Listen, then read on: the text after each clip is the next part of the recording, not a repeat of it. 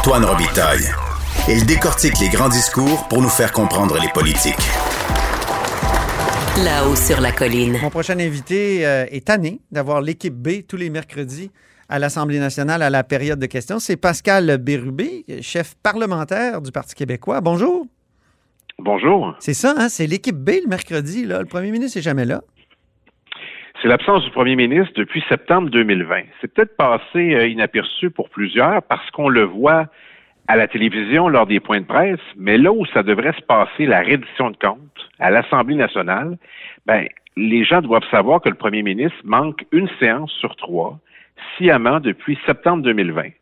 C'est-à-dire qu'à chaque mercredi, comme chef parlementaire du Parti québécois, je ne peux pas poser de questions au premier ministre parce qu'il est de tradition qu'il se lève à ce moment. C'est la même chose si Manon Massé ou Dominique Anglade posent des questions. Oui. Et c'est la vice-première ministre qui est là.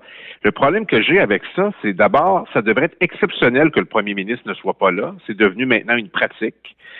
Et on ne sait pas pourquoi. D'ailleurs, il est à Québec euh, à ce moment-là. Lorsqu'on réclame qu'il soit là, il est dans son bureau. Il y a un conseil il des est ministres. disponible.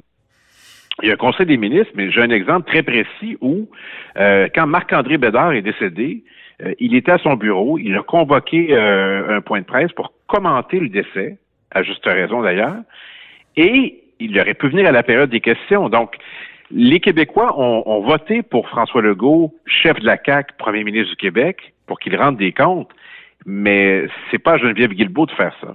Oui, mais en même temps, Pascal Bérubé, est-ce qu'il n'y a pas des règles sanitaires? Êtes-vous contre les règles sanitaires?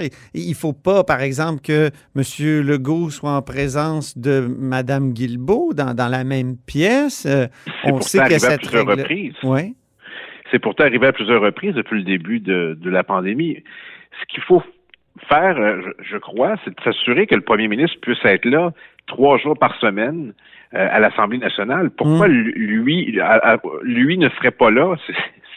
La reddition de compte, ça, passe par lui. Et nous, on s'organise. euh, je veux dire, Manon, Ma- Manon Massé est là les trois jours, Dominique Anglade aussi. Et euh, s'il faut justement que Mme Guilbeault soit là au cas où, ben, qu'elle soit au cas où à son cabinet et qu'on l'appelle en cas d'exception.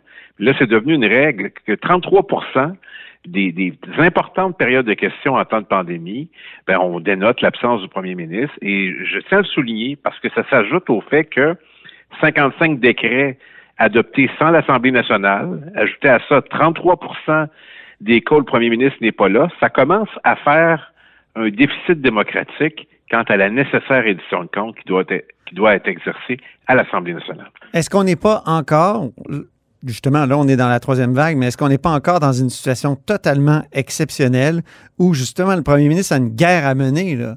Un premier ministre en guerre, il ne peut pas non plus être tout le temps au Parlement. Je me fais l'avocat du diable, mais c'est ça qu'on qu'on Oui, mais le, le premier le premier ministre n'est pas obligé non plus d'être à tous les points de presse parce que ça dilue la force du message.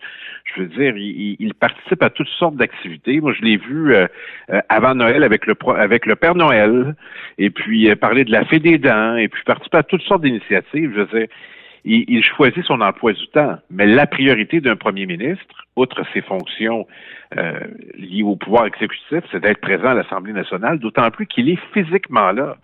S'il ne pouvait s'y rendre à l'Assemblée, je dirais, je comprends. Mais là, c'est devenu une règle et j'ai l'impression que personne ne l'a noté. Alors, moi, je le note. Mm, Oui. Le mercredi, il n'est pas là. Et ça change complètement le débat. Et euh, à ce moment-là, ben moi, je décide d'attendre que le premier ministre y soit. Alors, c'est pas vrai, en tout respect et en toute déférence pour la vice-première ministre, que je m'adressais à, à- à elle. Ce n'est pas la première ministre du Québec. Vous dites qu'il s'est retrouvé dans la même pièce que Geneviève Guilbeault à plusieurs reprises.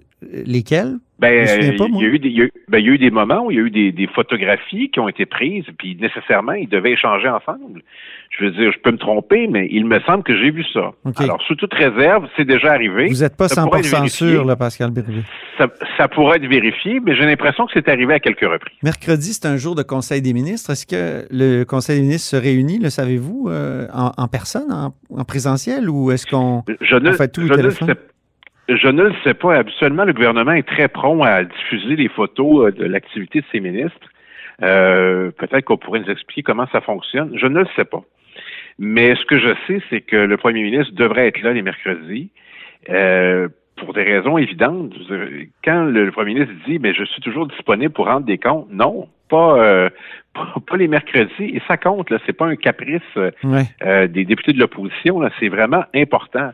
Et puis les journalistes ont un travail à faire, mais c'est un, un autre pouvoir. Les parlementaires à l'Assemblée nationale ben, doivent pouvoir questionner le premier ministre. Je veux dire, mais il y a toute une rotation. Quand je parle d'équipe B en introduction, c'est ce que je veux dire. Là. Il y a toute une rotation. Il y a des ministres qui ne sont pas là quand d'autres sont là. Donc, euh, ça prendrait euh, une rotation quand même pour tout le reste du, cabinet, des banquettes caquistes, où il faudrait juste avoir le premier ministre. J'ai votre réponse. Allez-y. ben, je, me permettrais de suggérer à l'inverse au gouvernement quels sont les ministres que vous n'êtes pas obligé d'emmener?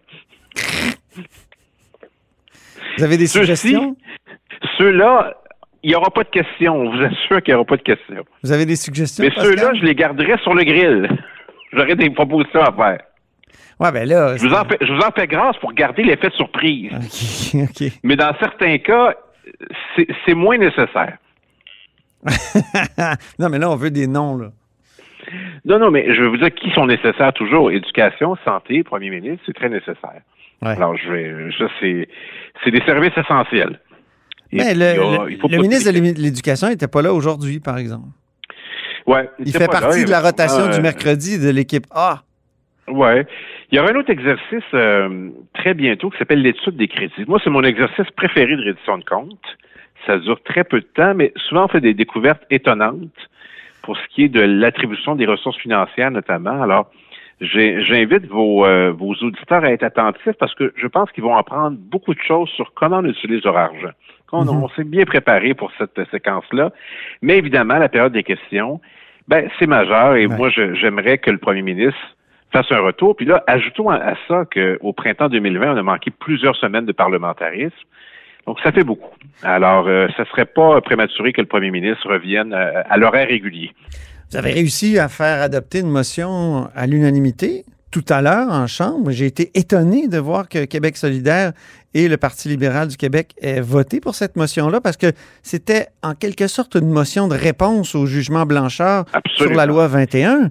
Donc, vous disiez que la nation québécoise n'a jamais consenti à l'ordre constitutionnel imposé en 82, que la nation québécoise peut légitimement établir les, règles de vivre ensemble, Québécois égaux devant la loi et aussi les lois s'appliquent sur tout le territoire du Québec. C'est des principes peut-être assez rédigés de façon large pour aller chercher l'assentiment de Québec solidaire et du PLQ, mais c'est quand même une réponse. C'est ça que vous vouliez, répondre au jugement Blanchard. C'est clairement une réponse au jugement d'hier et surtout sur le fait qu'on coupe le Québec en deux entre les francophones et les anglophones sur l'application de la loi.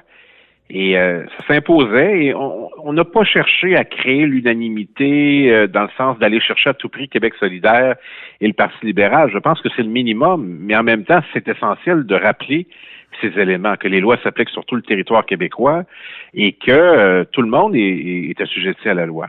Donc, c'est bien que... Qui peut s'opposer à ça en même temps? Qui peut s'opposer à ça?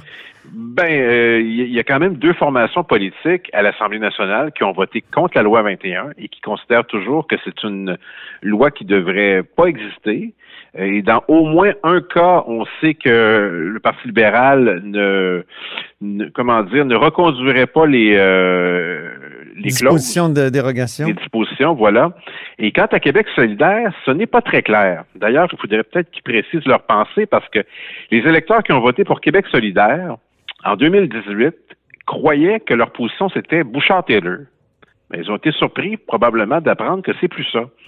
Et euh, il y aura certainement des précisions à apporter de la part de Québec J'en ai discuté hier à la hausse sur la colline avec euh, Alexandre Leduc, qui m'a dit que les, clauses dérogatoires seraient évidemment euh, pas reconduites.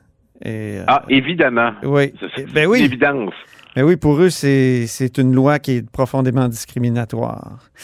Et à un moment donné, il m'a cité le, projet de loi de Françoise David, mais il y avait là-dedans des interdictions de port de signes religieux, ce que je lui ai rappelé aussi. Oui, mais il y, a, beaucoup de ruptures avec l'époque de Françoise David qui apparaissait comme une modérée avec l'équipe, si on compare avec l'équipe chronomètre.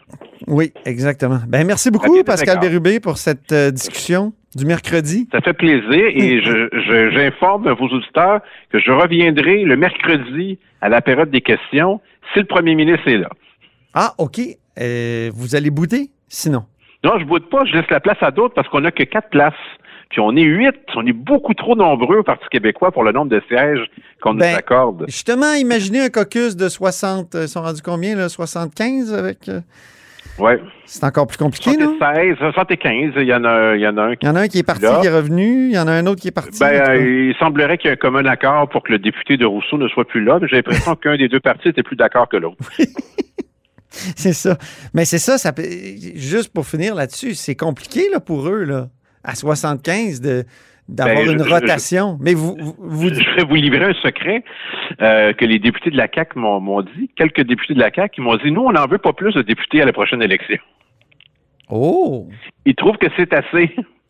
Ben, plusieurs ont des ambitions. Hein. Oui. Quand ils ont été choisis comme candidats, ils ont dit à leurs proches qu'elle allait être ministre parce que le premier ministre leur a dit vous allez jouer un rôle important dans l'équipe. Mais finalement, le rôle important, c'était député. Mais il y a des gens qui ont extrapolé là-dessus. Alors, euh, non, il y a bien des gens qui aimeraient accéder au, euh, à des postes de ministre, surtout lorsqu'ils voient comme nous qu'il y a euh, des ministres qui sont qui ont de la difficulté Très bien. Merci beaucoup encore. à suivre. À Au revoir. Pascal Bérubé est chef parlementaire du Parti québécois. Vous êtes à l'écoute de là-haut sur la colline.